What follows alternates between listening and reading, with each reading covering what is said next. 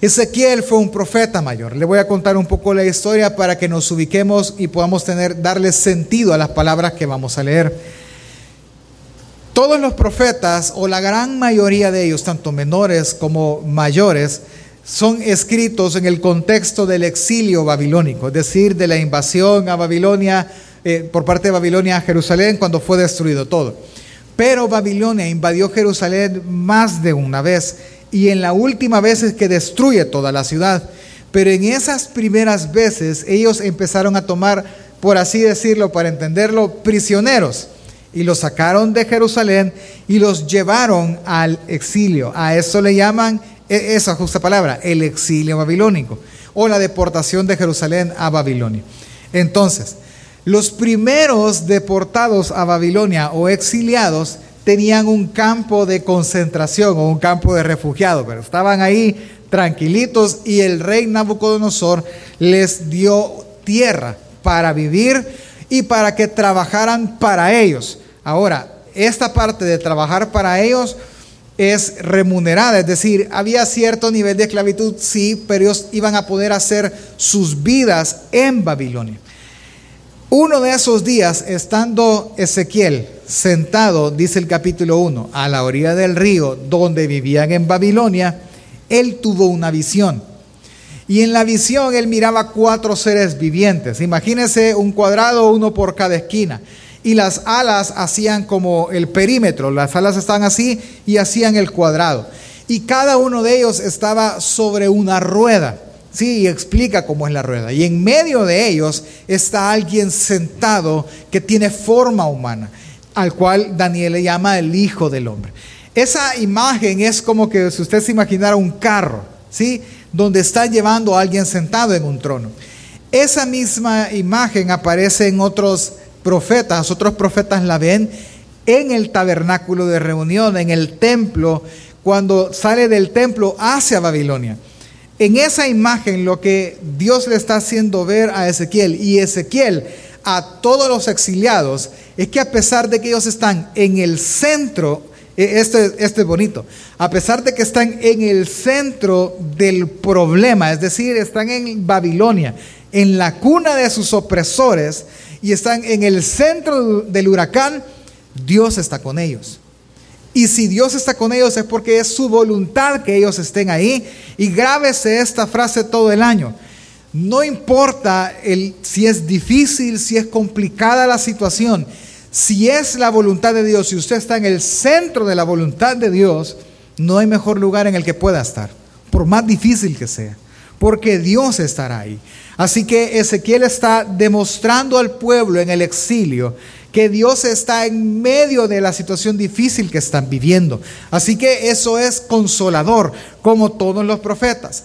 Pero ahora esta visión trae un mensaje para Ezequiel, el cual él tiene que compartir con toda Jerusalén, con todos los exiliados y aún con los que están por ser exiliados en Jerusalén. Acompáñeme por favor.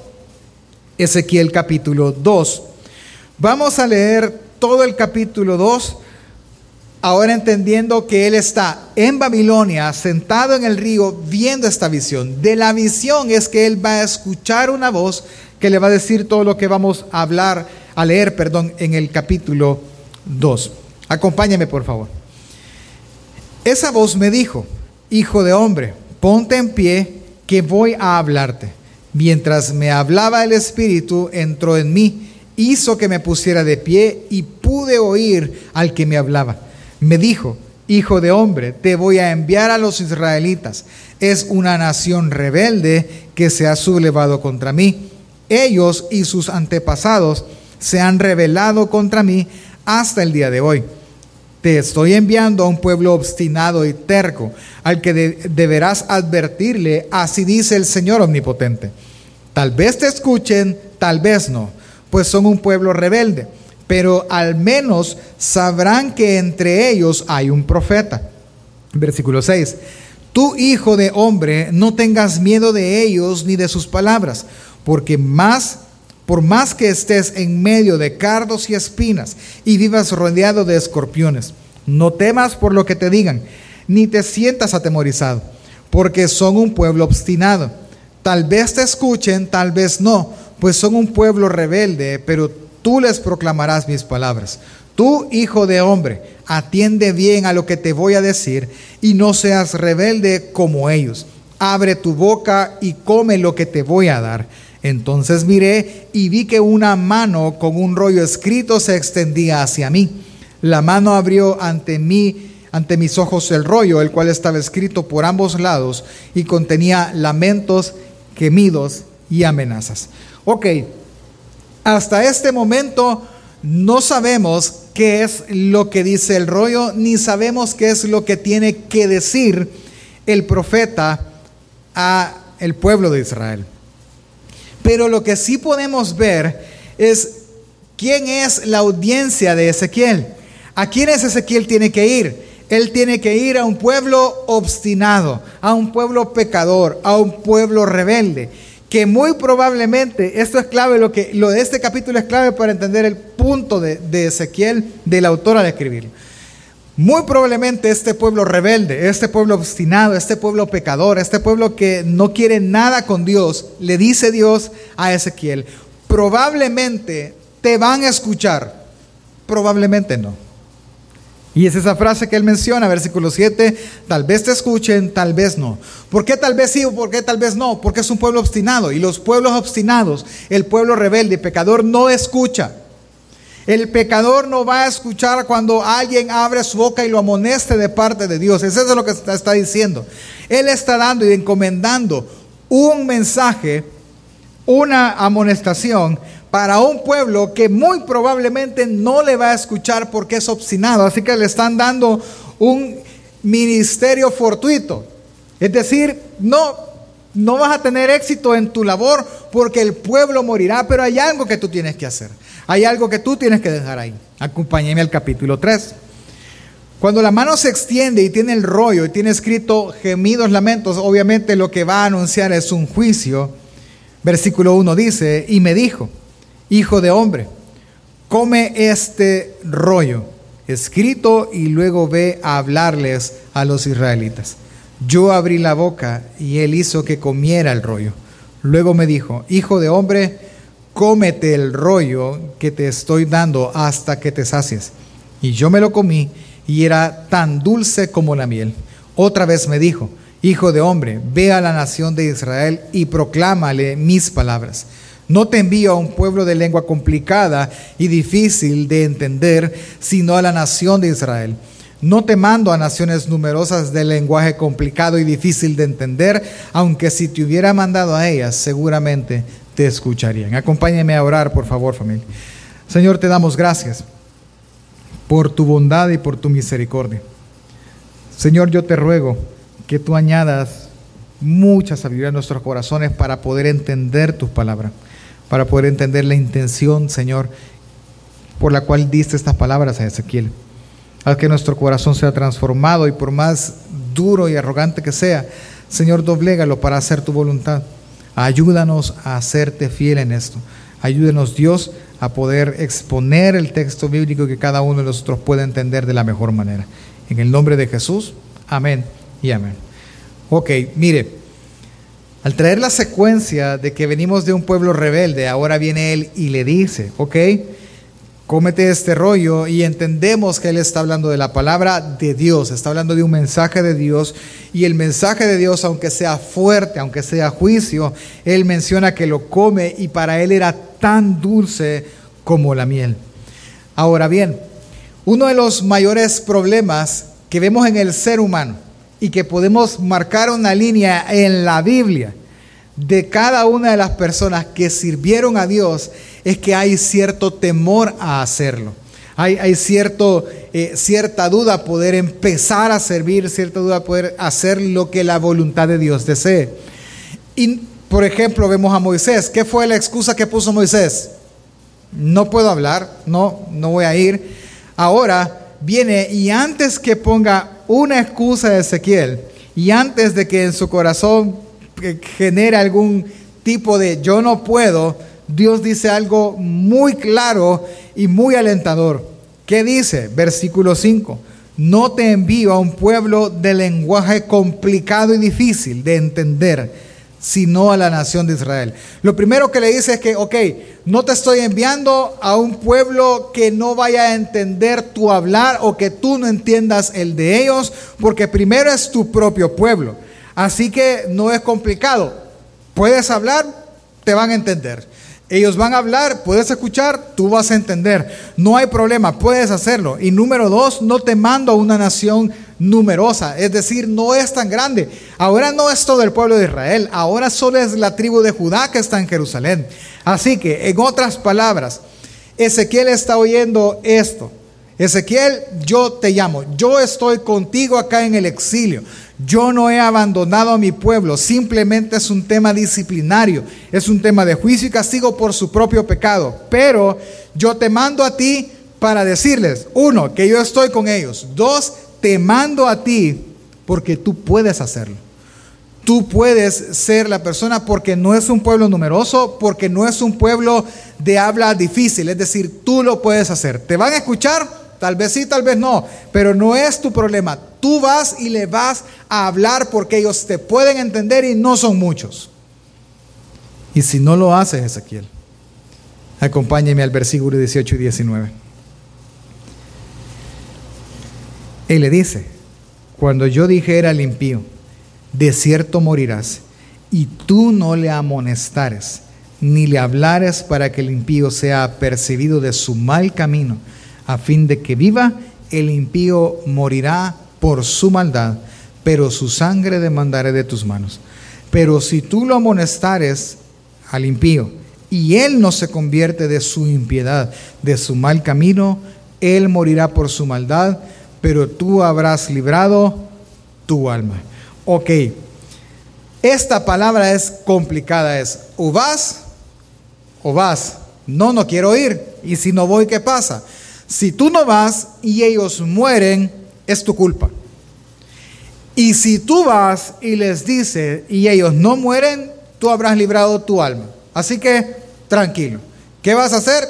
Va a ir porque la sangre de toda una nación está en las manos de Él. Eso es lo que le está diciendo. Prácticamente lo que el autor y lo que los están leyendo están entendiendo, y Ezequiel mismo es que le manda a hacer algo primero que puede hacer. Segundo, que si no lo hace, se le será demandado por cada una de las personas que mueran. Esa es la misión. Esa es la misión que este profeta tiene. Pero al ver nosotros eso, yo sé, y debería de ser así, que cada uno de nosotros se debe de identificar con eso. Porque cada uno de nosotros, como parte de la iglesia, tiene este mismo mandato. Esto fue en el tiempo de los profetas, en la cultura, en el contexto de los profetas. Pero si nosotros seguimos la historia, viene Jesús y al estar Jesús, Él empieza a hablar y a decir cosas, obviamente enseñar a sus discípulos, pero llega un momento en el punto de, de la enseñanza que Él les revela algo. Acompáñeme por favor al Evangelio de Mateo, capítulo 16 versículo del 15 al 19. En Mateo, le pongo el contexto, Jesús está cuestionando a sus discípulos, preguntándoles quién dice la gente que es Él. Vienen y cada uno de ellos empieza a decir, ah, la gente dice que eres, eres un profeta, que eres Elías, que eres esto y lo otro. Y luego él cambia la pregunta, versículo en el 14 les dice, versículo 15, y él les dijo, ¿y vosotros quién decís que soy yo? A lo que sabemos que Pedro responde, versículo 16. Simón, respondiendo Simón Pedro, dijo, tú eres el Cristo, el Hijo del Dios viviente. Y Dios, Jesús en este caso, le va a decir algo que ha pasado en él. Versículo 17. Entonces respondió Jesús, Bienaventurado eres o feliz eres, Simón, hijo de Jonás, porque no te lo reveló carne ni sangre, sino mi Padre que está en los cielos. Jesús está diciendo una gran verdad. Jesús está diciendo, esto no lo pudiste averiguar tú solo. Esto lo averiguaste porque mi Padre que está en el cielo te lo dio a conocer. Y ahora yo te voy a decir algo más. Yo te voy a revelar una cosa más, versículo 18. Y yo también te digo, que tú eres Pedro. y sobre esta roca edificaré mi iglesia, y las puertas del Hades no prevalecerán contra ella. Este texto es la manzana de la discordia en la teología y en muchas cosas, porque la Iglesia Católica dice que aquí es donde se fundamenta que Pedro fue el primer papa, porque sobre Pedro es que la iglesia fue edificada. Porque la palabra Pedro significa, eh, es Petra, que ellos traducen como piedra, pero realmente se traduce o debería traducirse como piedra pequeña. ¿Sí? Ahora, esa es una de las interpretaciones. La otra interpretación que simplemente es un juego de palabras que los judíos hacen. Pero la interpretación quizás más cercana a este texto es lo siguiente, y présteme atención. Jesús está diciendo, número uno, que es Él quien va a edificar la iglesia, no nadie más. Él, Él va a iniciar esa construcción. Número dos, la pregunta es, ¿cómo lo va a iniciar? Ah, y entonces viene y es con Pedro.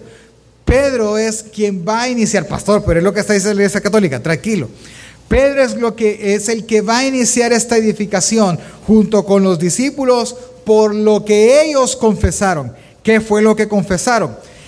Que Él es el Cristo. Entonces, el pensamiento o la idea que Mateo está plasmando en estos textos de esa manera es cuando Jesús le dice, yo también digo que tú eres Pedro, y sobre tu confesión, sobre lo que tú confiesas que yo soy el Mesías, yo edificaré mi iglesia sobre esa confesión, sobre esa fe, sobre esa creencia. Entonces yo voy a empezar a edificar una gran iglesia.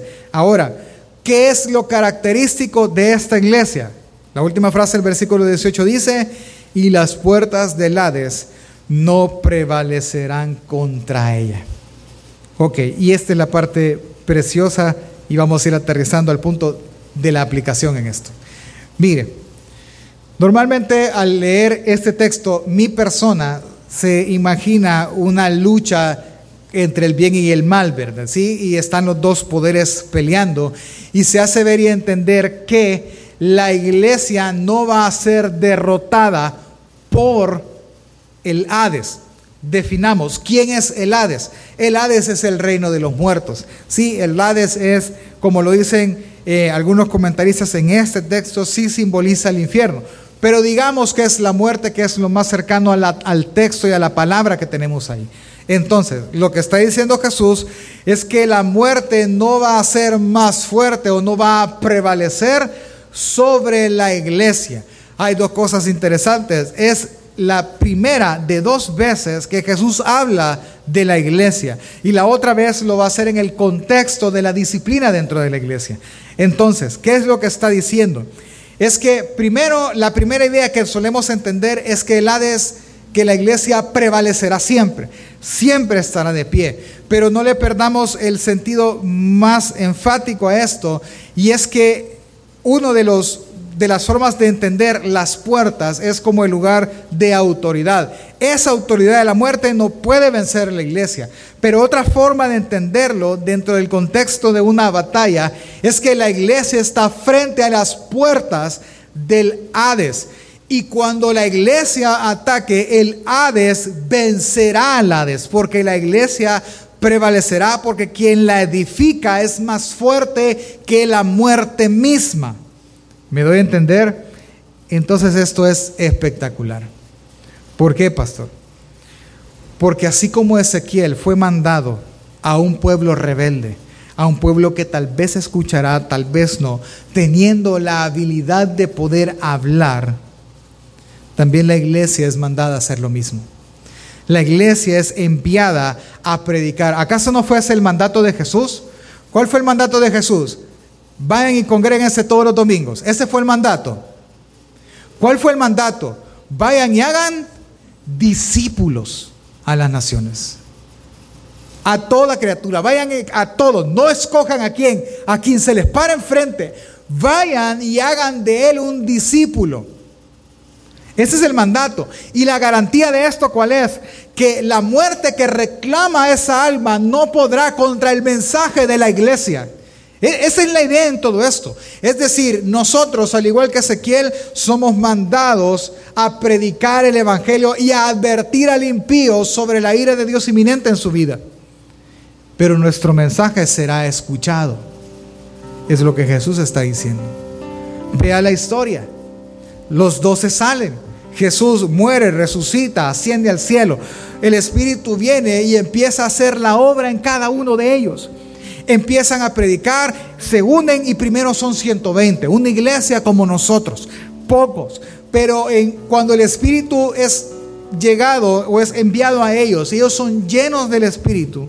En la primera predicación se unen tres mil, en la segunda predicación se unen cinco mil más. Es tan grande ahora la iglesia, capítulo 6 de Hechos, que lo que requieren ahora es de diáconos para servir las mesas y la iglesia empieza a caminar y empieza a extenderse, viene Dios y llama a un apóstol más, que es el apóstol Pablo, y ahora la iglesia se extiende hasta los gentiles. Viene Pablo y en la porción en el juramento de, de nuestros diáconos, él está estableciendo ancianos que gobiernen la iglesia en Mileto. Y que familia, entendamos una cosa. Por pura misericordia y gracia de Dios, esta iglesia local se está apegando al modelo bíblico. Que cuando se requiere ayuda para no descuidar el ministerio de la palabra, se ordenan diáconos. Pero la labor no termina ahí. La labor es hacer discípulos. Cada una de las personas. Pastor, pero es bien difícil hacerlo. Ah, es fácil. La sangre de los que mueran será su culpa. Le voy a decir cómo yo aprendí esta lección. Tenía yo alrededor de 17, 18 años, ya hace varios abriles, hermano. Y estábamos en el colegio. Estábamos en la formación del inicio del día. Y como es costumbre, los compañeros empezamos a ver que alguien faltaba. Ve, faltó fulano, faltó mengano. Teníamos un examen de matemáticas, entramos al aula, empezamos a hacer el examen, ve, fulanito, ese fulanito se llamaba Walter. Ve, Walter no vino. Y era extraño que alguien faltara a un examen, porque no se reponían. Bueno, empezamos el examen, íbamos bien, caminando, copiando, ayudándonos entre todos, cuando de repente la directora apareció a un lado en la ventana del aula y llamó al maestro y hablaron ahí y de repente el maestro dijo el examen está suspendido. Y todos empezamos a molestarme, hoy que íbamos bien, hoy que iba saliendo bien la cosa, hoy lo suspende, hoy que estudié. Cuando se paró, entró la directora y entró la capellana. Eh, la capellana es como la directora de Biblia o, de devocionales del colegio. Entró y se pararon los tres frente a todos nosotros. Y dijo la directora, chicos, dijo, tengo una noticia que darles. Acaban de llamarnos avisándonos que su compañero Walter acaba de morir. Cuando a alguien le dicen eso, primero entra el proceso de negación, ¿verdad? No puede ser si él tiene 18 años como nosotros? ¿Cómo se va a morir? O sea, no, si está joven, si estaba sano, ¿cómo puede ser que está muerto? No, quizás no es él. Y, todo, mire, yo no me acuerdo de, de lo que pasaba alrededor mío.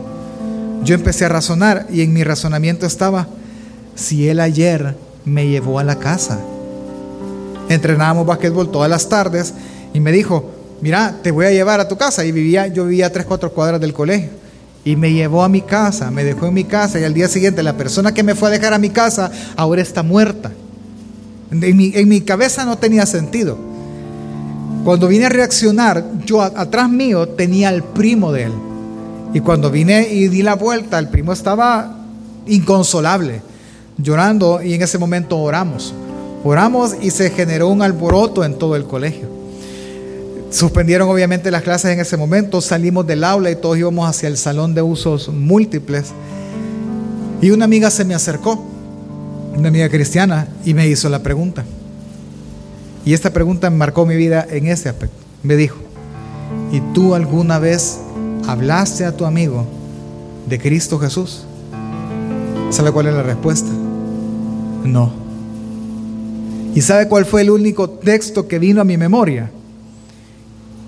Si el impío muere y tú no le amonestas, su sangre demandaré de tus manos. Y yo vi mis manos, hermano, yo las vi manchadas de, de la sangre de mi amigo. Y yo empecé a llorar inconsolablemente. Yo lloraba y lloraba y en mi mente solo había un pensamiento. Porque yo fui cobarde y no hablé, lo mandé al infierno. Un día antes habíamos subido al carro de él y habíamos dicho, habíamos empezado a platicar, una plática de mi parte, lo más superficial que existe. Él me dijo, tú, te, tú, tú, estás, tú vas a donde fulano de tal, ¿verdad? Un pastor muy conocido. Sí, le yo ahí me congrego. Ah, ok, sí, bien loco, ¿verdad? Ah, eh, lo normal de una persona. Y nunca le dije, mira, vamos, nunca le dije, mira, pero es el Evangelio, nunca le dije, mira, acepta a Cristo, nunca. Me dejó en mi casa, él se fue y al día siguiente estaba muerto. Y yo jamás pude darle una palabra de exhortación para que creyera el Evangelio. ¿Sabes qué era lo peor? Que dentro del colegio había una célula cristiana de la cual yo era el líder también. Y nunca pude hablar con él de eso. Por pena, por lo que sea, por locuras y tonteras de un adolescente. Y ahora él estaba en el infierno porque yo nunca abrí la boca. Y no paró ahí. Llegó eh, la capellana y me dijo, Mauricio, vamos, llámate a fulanito, que ahora es un diácono en la iglesia de San Salvador. Y los dos fuimos. Ambos éramos muy amigos de, de este muchacho. ¿Y sabe qué hicieron con nosotros? Vamos a ir donde la mamá, porque está inconsolable. Vayan a consolarle. Como dos bichos de 18 años iban a consolar a una mujer adulta que acaba de perder a su hijo. Nos mandan a pie, nos acompañan y ¿sabe qué fuimos a ver? A nuestro compañero Walter tirado en el asiento del carro, muerto. Yo lo vi ahí, al que yo había mandado al infierno por no hablar, lo vi ahí, muerto. ¿Y sabe qué le dijimos a la mamá? Nada. No pudimos decirle nada. Absolutamente nada. Y en mi mente resonaban las palabras, su sangre demandaré de tus manos, su sangre demandaré de tus manos, su sangre demandaré de tus manos. Regresé al colegio destruido, hermano, emocionalmente destruido. Yo no sé a quién se le ocurre llevar a un bicho de 17 años a ver a un cadáver que es su compañero recién muerto. No sé, yo no sé qué pasó, sin duda alguna, la voluntad de Dios. Llegué inconsolable, hermano. Me senté solo y en eso llegó mi maestro de Biblia, que por cierto el año pasado él estuvo aquí con nosotros. Llegó él y me dijo, ¿qué te pasa? Yo estoy mal, le dije, y me llevó a la oficina de él. ¿Por qué estás mal? Y le conté esto, que él murió y yo nunca le había hablado y le leí el texto.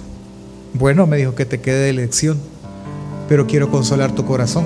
No me preguntes por qué, no sé, Dios obra de maneras en que, en que Él obra así. Hace cuatro días Él vino a mi oficina, cansado, desesperado, triste, de que no hallaba qué hacer con su vida. Yo no sé si él fue, si fue asesinato, si fue suicidio, no sé, me dice, no sé ni quiero especular. Pero lo que yo, lo que yo sí sé, me dice, que hace cuatro días él se sentó en esta silla donde tú estás sentado, platicamos por un buen tiempo él se arrepintió de sus pecados y entregó su vida a Cristo Jesús. Y yo sentí, hermanos, que quitaron literalmente un muerto de mis hombros. Con esto no le quiero decir que sentí alegría, no. Con esto le quiero decir que por lo menos la carga fue quitada. Pero aprendí, aprendí que las manos de todos nosotros están manchadas de sangre. De nuestros hijos, de nuestros esposos, de nuestras esposas, de nuestros vecinos, de nuestros amigos y de lo último de la tierra, si nosotros seguimos callados. No podemos seguir callados. No podemos seguir, hermanos, tolerando que el mundo se pierda sin nosotros no hacer nada. Decirle a alguien, vamos a la iglesia, venite. Eso no es hacer discípulos. Hacer discípulos es, es ir darle un seguimiento, es enseñarle, es platicar con Él, es llevar sus cargas, es, es, orar, es buscar que sienta el consuelo que nosotros encontramos en Cristo Jesús. Eso es ir a ser discípulos, enseñarles a que guarden todas las cosas que Él mandó. Y si no lo hacemos, la sangre de cada uno de ellos será demandada de sus manos, hermano, y de las mías. Así que yo le exhorto a algo en esta mañana. le exhorto a que vaya y amoneste al impío. A que vaya y no simplemente, ah, yo lo amoneste, pastor, que se muera. No se trata de eso.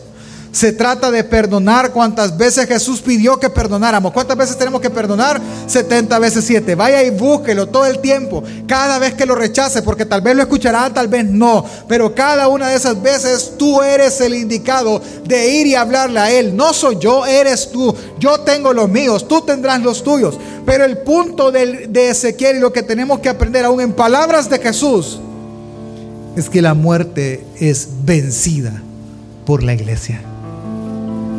Así que vaya, hermano. Y cuando las puertas del Hades no se abran, vaya y ábralas en el nombre de Jesús. Y rescate a su familiar, rescate a su ser querido. Porque está tan seguro que se van a abrir, si van a botarse las puertas, pastor. Porque Jesús la votó.